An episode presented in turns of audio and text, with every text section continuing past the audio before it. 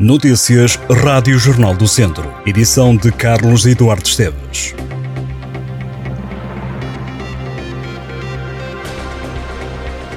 A Associação Empresarial de Viseu e a Associação Comercial do Distrito de Viseu têm entendimentos diferentes quanto ao pacote de medidas anunciado pelo Governo. A tutela avançou com uma linha de crédito no valor de 600 milhões de euros.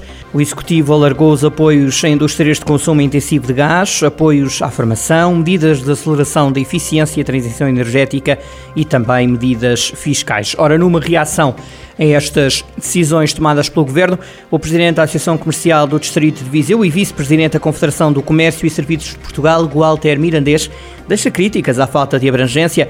Diz o responsável que num pacote de medidas como o anunciado deveriam figurar mais apoios para mais áreas da economia.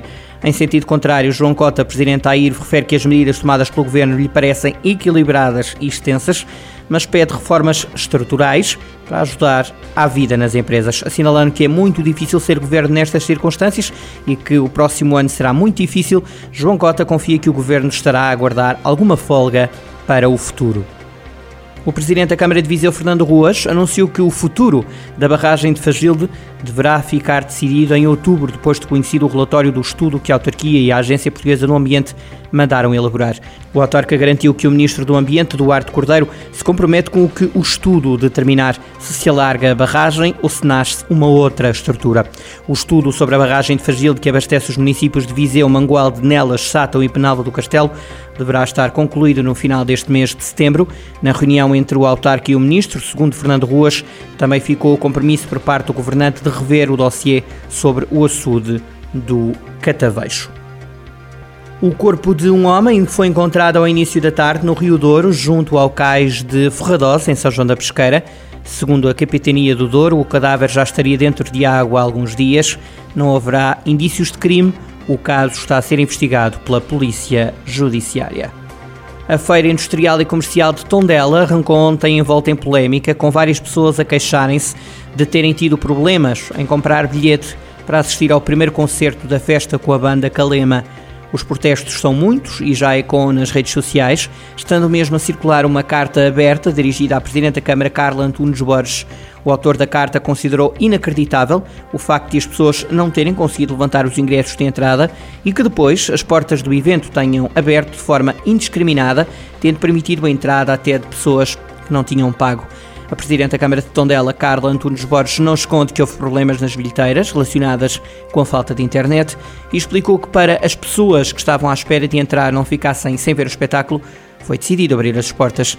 A autarca espera que o problema seja resolvido e diz que quem se sentiu lesado pode pedir a restituição do dinheiro. O líder do PSD, Luís Montenegro, acusou o governo de não ter cumprido com a palavra dada em relação à reflorestação das zonas devastadas pelos incêndios de outubro de 2017 na região de Lafões. O reparo foi apontado pelo presidente dos sociais-democratas, em Vozela, durante o roteiro Sentir Portugal, que antes o tinha levado a São Pedro do Sul e Oliveira de Frades. Para além de ter criticado o governo por não ter cumprido com a palavra dada, Luís Montenegro lamentou que cinco anos após a tragédia dos fogos, o executivo de António Costa continua a não dar prioridade à fileira da floresta. A direção da Comunidade Intermunicipal Viseu de Lafões acusa um elemento do Sindicato Nacional da Proteção Civil de cobardia e de lançar um chorrilho de inverdades sobre as condições de trabalho dos sapadores florestais afetos a esta comunidade. Esta semana o sindicato acusou a CIM de intimidar os trabalhadores e de os pôr a trabalhar em situação de perigo, num dia em que a região estava sob alerta por causa do mau tempo. Para a CIM Viseu de Lafões, as acusações resultam de um único autor que nada tem a ver com o episódio de trabalho à chuva, servindo, segundo a CIM, apenas de pretexto para expelir rancor injurioso cuja causa se desconhece. No mesmo comunicado, a CIM afirma o seu apreço pelo trabalho e a ação dos sapadores florestais. O regresso de João Félix às opções de Fernando Santos é uma das principais novidades na convocatória do selecionador nacional. O internacional português volta a ser opção e poderá alinhar diante da Chequia no dia 24 deste mês e da Espanha três dias depois. Jogos a contar para a Liga das Nações. O jovem jogador António Silva, natural de Penalva do Castelo, foi chamado por Rui Jorge para o particular com a Geórgia. O selecionador nacional de sub-21 convocou pela primeira vez o jovem defesa central que joga no Benfica. Já são conhecidos os árbitros que vão apitar os jogos do Tondela e do Académico de Viseu na jornada 7 da segunda Liga. No estádio João Cardoso, na recepção do Tondela ao Belenenses Chate, estará Marcos Brazão. Já no estádio do Fontelo, o Académico de Viseu Mafra vai ser apitado por Pedro Ramalho. O Tondela joga esta sexta-feira às 6 da tarde. O Académico de Viseu defronta o Mafra no sábado, às 11 da manhã.